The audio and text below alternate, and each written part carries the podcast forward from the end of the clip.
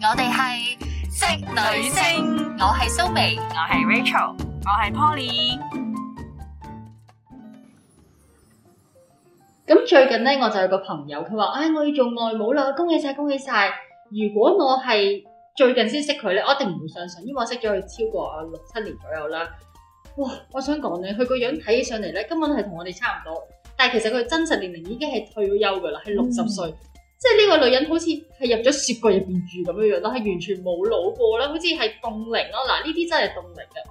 好多時候咧，我同我媽咧，即係我哋都貪靚嘅嘛，喺度講緊我媽呢排咧最緊張就係自己條頸紋啦。佢話我唔可以瘦，因為我就嚟結婚啦啊嘛。佢話我唔可以減肥減太多，如果唔係咧就會顯老㗎啦頸紋啦。跟住久唔久咧，我哋就會睇電視啦，見到其實嗰啲明星咧都係敵不過歲月嘅摧殘嘅。嗯跟住我哋就得出一個結論，哇！原來再有錢都好，原來呢個世界上都冇乜太多護膚品啊，咩嗰啲美容機啊，做幾多 facial 咧，好似都抵抗唔到呢一個嘅衰老嘅壓力。嗯，嗱，最近咧我就喺網上面咧就睇咗個計分表啊，下一下啦，真係我都幾高分啊嚇！提早衰老計分表，咁佢就二十項嘅，咁你有一項就有一分啦，咁大家心裏邊自己喺度計計條數啦嚇。嗯，第一個就係冇表情、面癱啊，即係唔會有哇好開心啊，或者好好愁容嘅表情啦。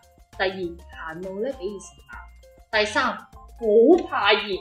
第四，好怕凍，兩個極端啊。第五係完全唔想運動啦。第六，好怕多人。第七，好怕俾陽光曬。第八，好享受 me time，好中意獨處。第九咧，笑都覺得攰啊，攞命。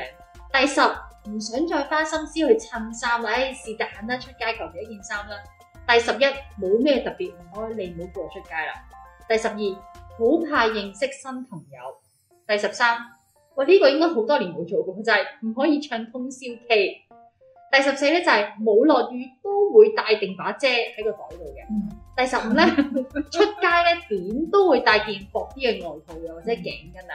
第十六食嘢，特別喺出街食嘢咧，會計一計佢嘅營養價值。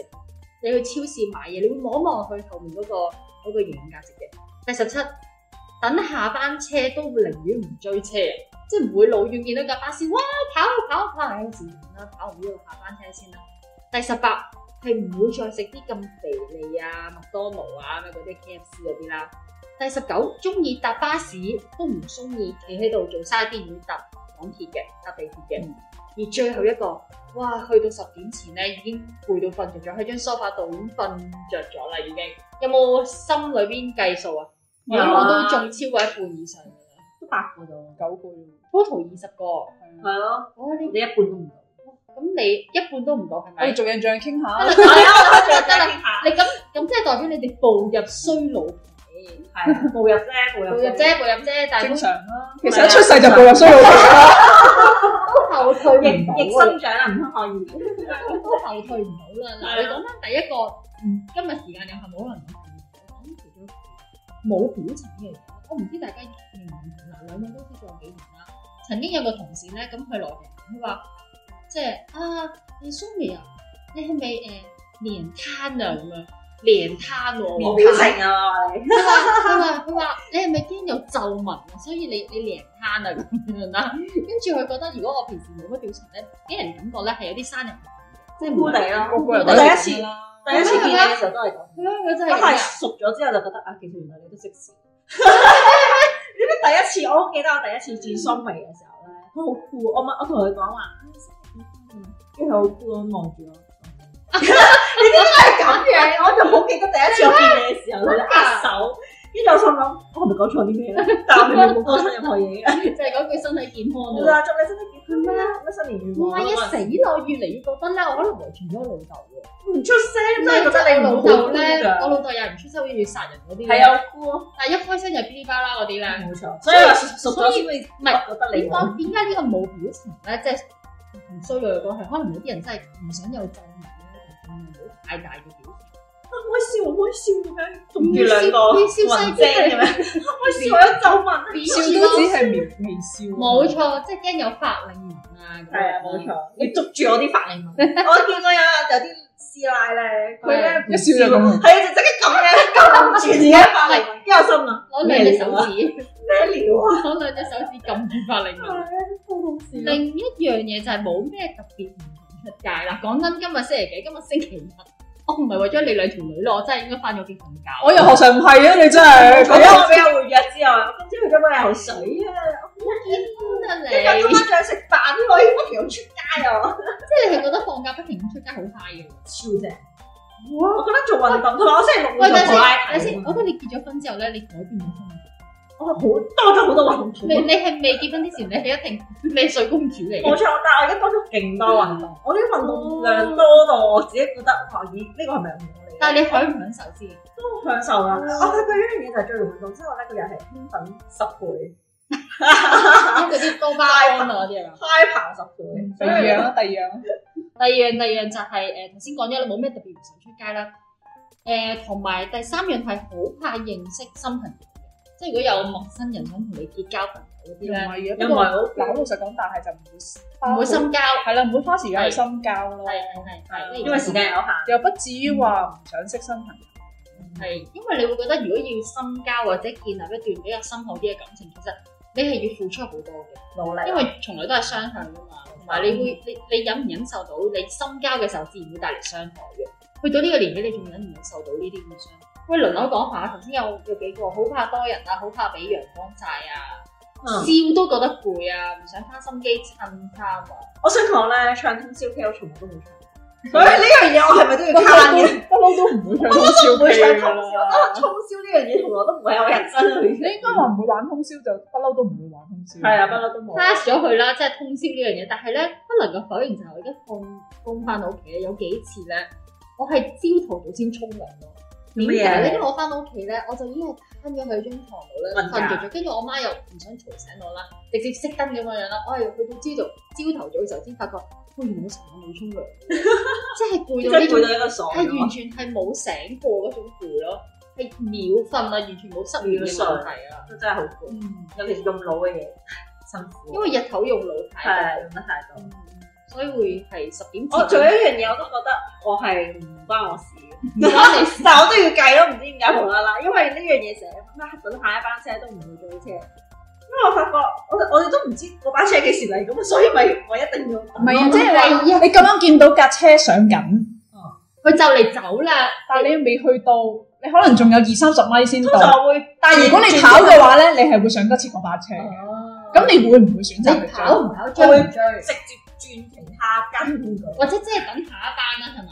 誒，但佢喺你面前嘅喎，你跑兩步就上到咯。睇下當時我着咩衫，着翻工衫我應該唔會，唔係呢個呢個係講緊呢如果個，咁多顧慮，應該唔會追嘅。我應該唔着 嘅，真係。唔係呢個咁你係要 count，講緊因為我會追，追㗎。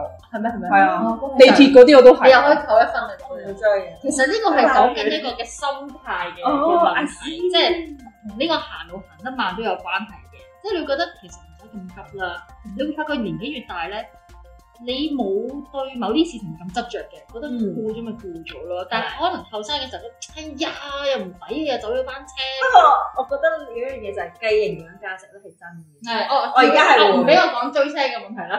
冇錯講緊未講好完，哇！啦，你繼續講埋啊好啦。耐性佢加翻分俾你啦。冇耐性，我啊完全冇耐性。好啦好我啦都我諗咁多嘢。唔係，我想講其實係我係其實睇嗰個人嘅就係我係點解會追車咧？因為我唔中意等車嗰種感覺。係，所以佢點解咁中意搭地鐵？因為唔使等三分鐘就有啦。係啊，地鐵我都會追嘅，即係如果佢 喺月台開緊入緊客嘅，我會我會追。繁忙時間兩分鐘一因為班我就車，攰咗嘛，我哋你上先。好似好似尾班車咁咯。唔係因為我而家翻工咧嗰條線咧，唔係成日有，好似八分鐘定九分唔鐘。係佢一分鐘一班嘅翻工時間，但係佢一班車去到何文田總站，一班車去黃埔總站。如果我去到嗰刻咁啱係有黃埔嘅車，我我要追啦，我唔追嘅話咧，我下一班係去何文田，我要再我要等兩班車，啊咁樣真係有啲遠。你明唔啊明？我明啦，追都明啦，點解要追？誒，俾你講翻個營養價值係咩？營養價值就係我最近先發現咧，原來人嘅衰老咧係關你食得太多油炸嘢事。咁不嬲都係嘅。仲有糖以前會計啊嘛，糖係會啊衰老而嘅。家會計咯，因為而家為咗佢日日點樣佢都啊健康，因為覺得自己都有翻咁上下，咁我就會覺得偏淡啲啦，咁樣係啊，同埋咧好奇怪，自從咧過咗三十歲之後咧，我每次食麥當勞或者食啲罪惡 KFC 啊，喂罪惡感係加增咗嘅，係倍數咁遞增嘅。我覺得同埋死啦，點解我三十幾歲我仲唔咁你愛惜知唔知我啊我自己身體從啊？來咧都未試過同我媽喺惠康係買奇異果，我琴日竟然買咗成箱奇異果翻即嚟。係你係想為咗健康着想。 Exactly，跟住嗰個 sales 同我講，即係嗰個超市嗰職員，啊好平啊，一百五啊九蚊有十八個啊咁樣啦。其實我唔覺得平啊啦，不過我覺得佢話新鮮咁樣，跟住我就嗯同埋好大粒咁樣，我就買咗成箱啊啦。跟 住細個就會買可樂，唔會買奇異果㗎啦。冇錯，我就諗緊點解我係咪變咗，跟住買奇異果翻屋企，跟住今朝就食奇異果，佢仲用食完之後覺得自我感覺好良好， exactly，跟住之後去游水，我就覺得哇！好健康，康啊，個人生好冇錯，我突然間覺得我自己係正 面運啊！動員啦，你你未有女去到呢個層次啊？你咪以為自己而家學游水又運動員啊？唔係你知唔知呢樣嘢就係通常啲運動員佢哋職業嗰啲咧，即係因為佢哋保持營養師 keep 住啊嘛，最你呢要個去參加比賽，你唔好攞嗰個層次嚟 比。係啦，凡人就攞天仙嚟比較嘅，咁我凡人都可以有幻想嘅啫。我仲有一樣嘢啊，斷片啊我其實頭你先成日都唔傳係統啊，我嘢頭，先五秒前本來想講另一個 topic 嘅，但係俾你岔咗， 我唔記得傳咗你係會斷講片，咩？佢最近斷片次數太多 啦。你要唔要食多啲茄子啊？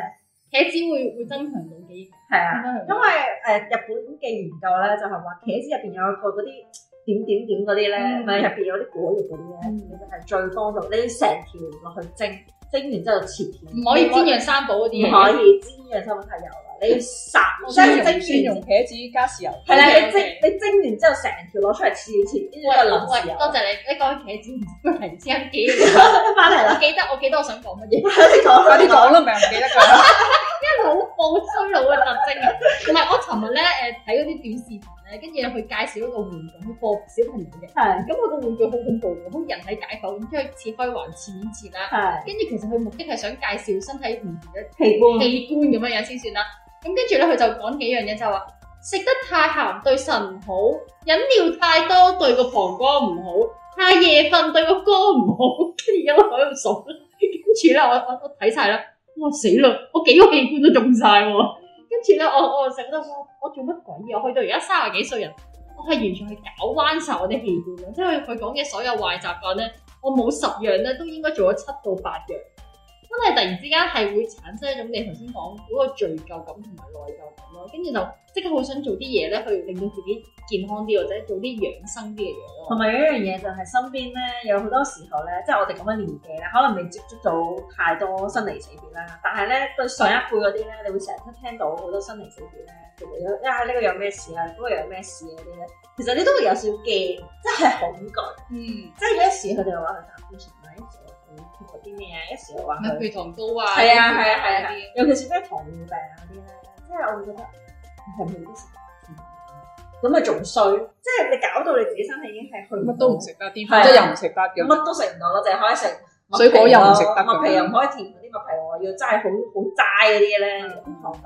即係所以我就話，有好多時候你係唔可以去到要食藥先至開始禁咯，你係要喺提前咯，係啊，尤其是咁佢你去不到嬲都後面預防勝於治療㗎啦。冇錯繼續啦，我哋不如喂，仲有一樣嘢就係咧，唔想花心思襯衫。嗯，我覺得呢樣嘢咧，同衰老反而冇關，反而同人嘅成唔係，反而同我拍咗拖耐咗之後， 有少有些少咁多關係啊。點解咧？因為女為悦己者容啊。咁即係點啊？你拍拖咗多咗耐咗之後，係想襯衫定唔想襯衫？啊係唔想襯啊，因為你已經覺得我唔需要討好佢嘅喜愛啊嘛。我唔知，可能呢個係一個比較歪曲啲嘅諗法。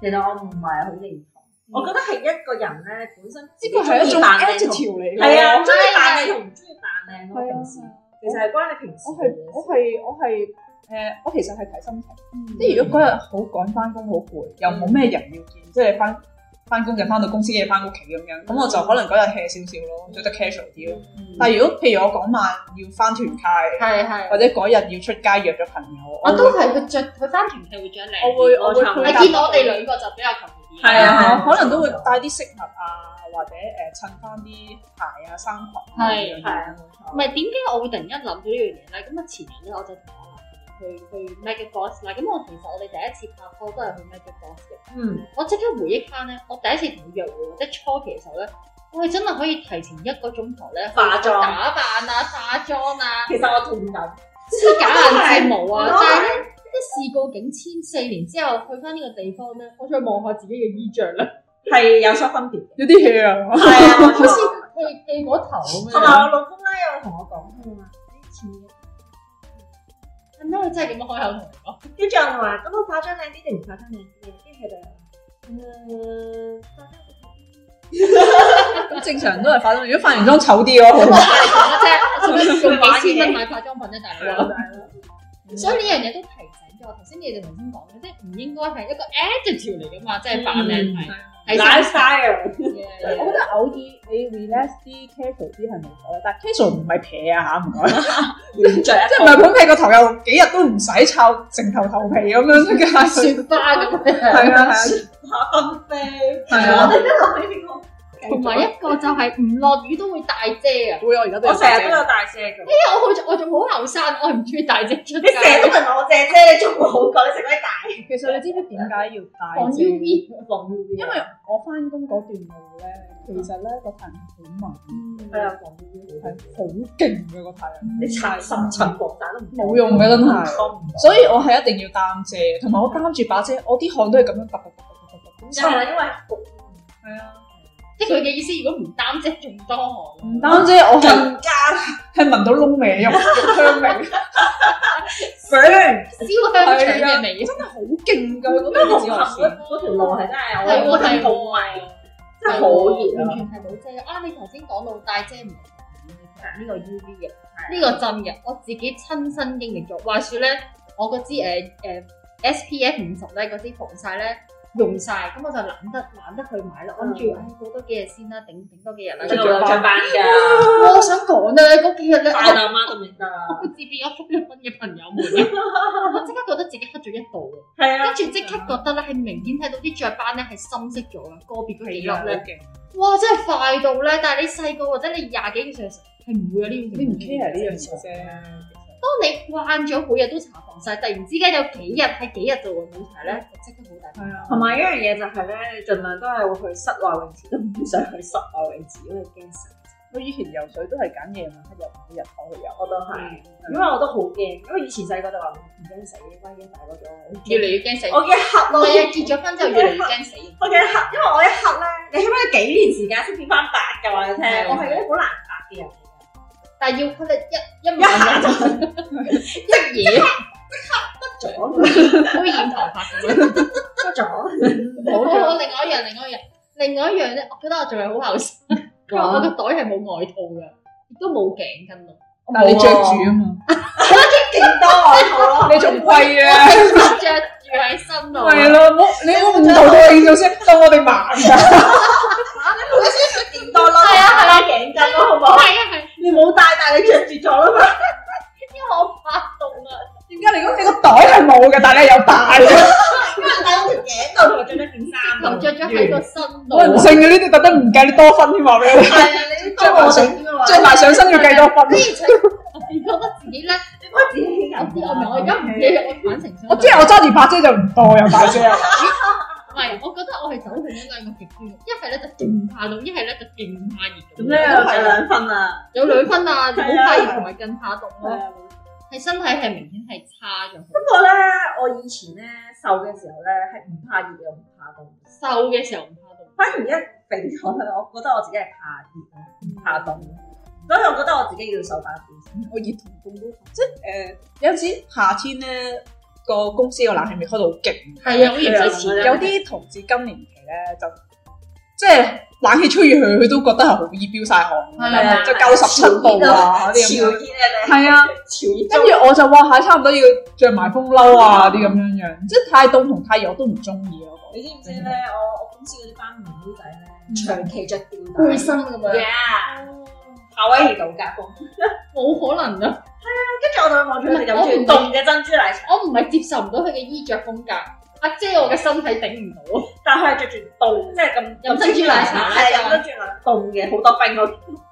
跟住我哎有嚴重嘅驚恐，冇喎，好正常。所以你成班身體仲後生，真係好後生，後生過多幾年啲報應就嚟啦，後尾冇錯。打招軍底廿箱， 係啊。去到呢個年紀最中意同有啲陣後時生你去到去到誒三十歲前後開始有啲好嚴重嗰啲經痛嗰啲，其實就係你後生嗰陣時，成日積落啦，着啲累短出㗎，裙、短褲、食生冷嘢，唉，阿妹偏熱嘅時候照食雪糕、雪條阿。妹啊要還嘅呢味嘢， 阿妹老阿姨而家還緊啊，但係還緊頭先仲揾波貼你咯，唔識第二啲時仲着住牛仔褸唔啊識！死啊，唔識死啊！喂，仲有一樣嘢，誒、我覺得我哋三個都應該唔笑都覺得倦嘅唔係我哋成日都笑，頭先笑到啦。我覺得其實笑係抗衰老喎 Exactly 我唔會覺得我怕生生皺紋咯，我唔可以大笑啊我咯。哦生多啲我都要笑我聽人啊！我記得有一句至理名言係好啱嘅，佢話：既然你咩都唔識做嘅話，但係有一樣嘢最叻係冇錯，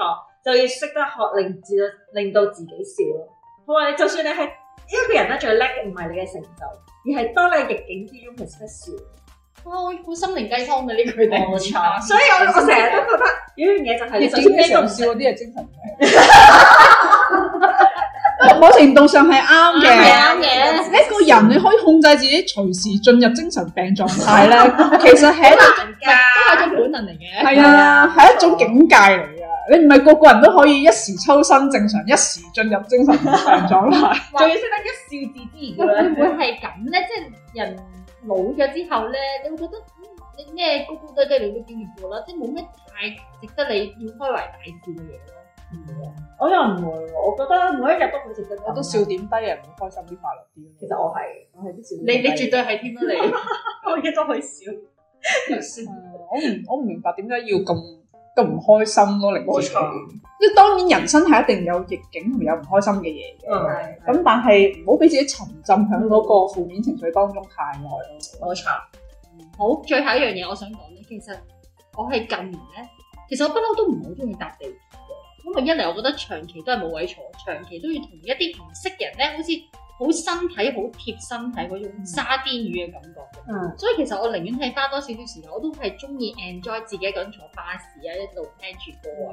我就嗯同你相反，我知啊，我識你開始已經話好中意搭地鐵嘅我嘛，地鐵鐵粉嚟啊嘛，因為準時啊唔嘛。係準時之餘，同埋我覺得乾淨衞生。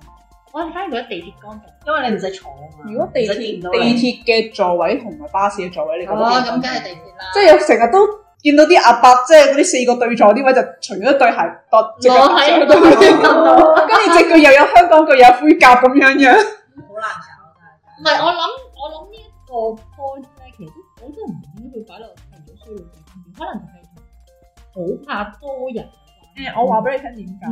點點解中意搭巴士唔中意搭地鐵咧？係係因為年紀大咗啦，啲關節痛，唔中意行上行落。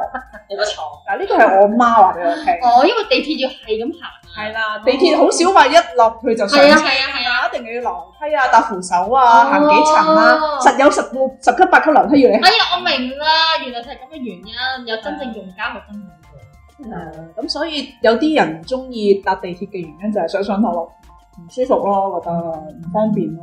真係我媽都仲好難佢都所以我都同自己講啦，我要 keep 住繼續搭地鐵，keep 住我呢種心態，唔實好不相唔好經過十級樓梯。啊實不相瞞咧，兩位咧我都非常之佩服㗎啦，一個要行勁斜嘅樓梯先翻到屋企，一個要行六級六層樓先翻到屋企。好濕水啫，仲後生都頂到。其實 水其實其車路實啫，你哋仲有有排玩啊，仲有排玩。冇錯。好啦，跟住係咁冇多啦。啦，嗯你有冇自己想分享下覺得自己衰老我覺咗得其啲嘅實特咧，徵？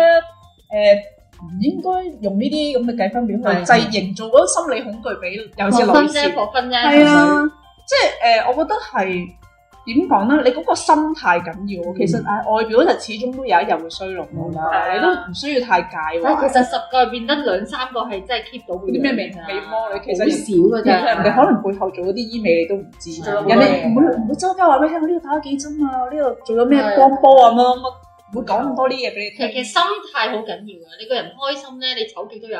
嗯我覺得做人可以做到嗰種隨心所欲嗰種。同埋有一樣嘢啊就係我其實我自己覺得咧，無論係咩時候都好啦，衰唔衰老咧，唔係人哋話俾我聽，而嗯係我自己會唔會承認呢件事嘅啫。我覺得，所以有同冇其實我都都唔 care。咪最後一點啦，我都開始咧想學校阿 Rachel 呢種唔 care 呢種咁嘅性格嘅，老咪正常嘅咩？因為因為咧，其實我哋去到可能你細個嘅時候咧，你唔好識得點樣拒絕，或者唔好識得揀一個適合你嘅朋友。係啊，其實你到年紀越大咧，你會發覺有啲嘢唔需要妥協嗯嘅，有啲人咧你唔想同佢相處，咁咪唔好相處咯。啊但係都可以共存。都可以處，但係你唔需要深交，係你都唔需冇錯要啊花時間花心思點去討好佢，你 Yeah 繼續做你自己。就算嗰冇錯啲人喺埋你同一個朋友圈入邊，係啊佢，都唔會有呢咪淨係 hi 同 bye 咯。就冇係嘢咁啦，係啊 keep 住啲 high b 我又唔需要說服你認同我嘅世界觀、價值觀。係啊但係你都唔好說服我去認同你。最好唔好理我添。咁樣你求下嘅你你嘅心境係會開心啲啊嘛。嗯我覺得好多時候點解我哋活得咁唔開心咧，其實就係因為人事嘅關係，人嗯際關係令到你好唔係有啲人係好好想人哋認同佢嘅煩。價誒值存在觀價值啊！我唔會。佢仲要覺得我嗰套先啱，你嗰套係錯嘅，係每邊個人，啊咧？每個人有自己嘅生存方式嘅啫，即係咪變咗好煩咯？即係身邊人又有壓力，好大壓力啊！自己又覺得唔開心，即係好多嘢睇唔上眼啊！我點解你會呢件事咁樣有睇法㗎？咁樣樣就係咁啦，好唔好啊？你講啦你想活多幾年 嘅？就唔好理咁多啊啦。嗱，頭先嗰個計分條咧，for your reference 嘅啫，即係參考下，你唔好覺得你好怕熱就，哎呀好老啊，我好怕咁，哎好老啊，咁點算啊咁？最緊要係個心態，同埋頭先講話，你睇下你周你睇下你周圍嘅人係點樣樣咯，你係有個選擇權去選擇同啲乜嘢人去來往相處。其實我想講咧，呢啲即係好多都係誒，可能對女士比較多啲。男士一樣嘅啫，其實都係。啊哦男士好少，男士男士嘅焦慮咧係頭髮啊，冇咁你錯。講真係幫你唔到啦。大肚腩呢兩樣嘢係最大嘅。大肚腩你戒啤酒咯，戒戒甜嘢。唔係嘅，而係你冇做運動開咧，好容喂易咁要啤跟你酒老公咯。佢係啊，佢好介意嘅，所以佢永遠唔會俾自己有肚腩，同唔會令自己啲頭髮甩得太平。嗯已經冇乜 兩啊！佢中傷佢， 我知佢會唔會聽到呢集，我會死啊！誒，我哋唔講啲人壞話嘅。我會死。你頭先講緊嗰個唔係阿 Rachel 個老公誒，嚟真係唔係佢老公嚟嘅，大家唔好誤唔會。係佢老公 Jason 啊，千祈唔好 提啊！咁好啦，下集再見啦，呢集呢度啦，拜拜拜。拜。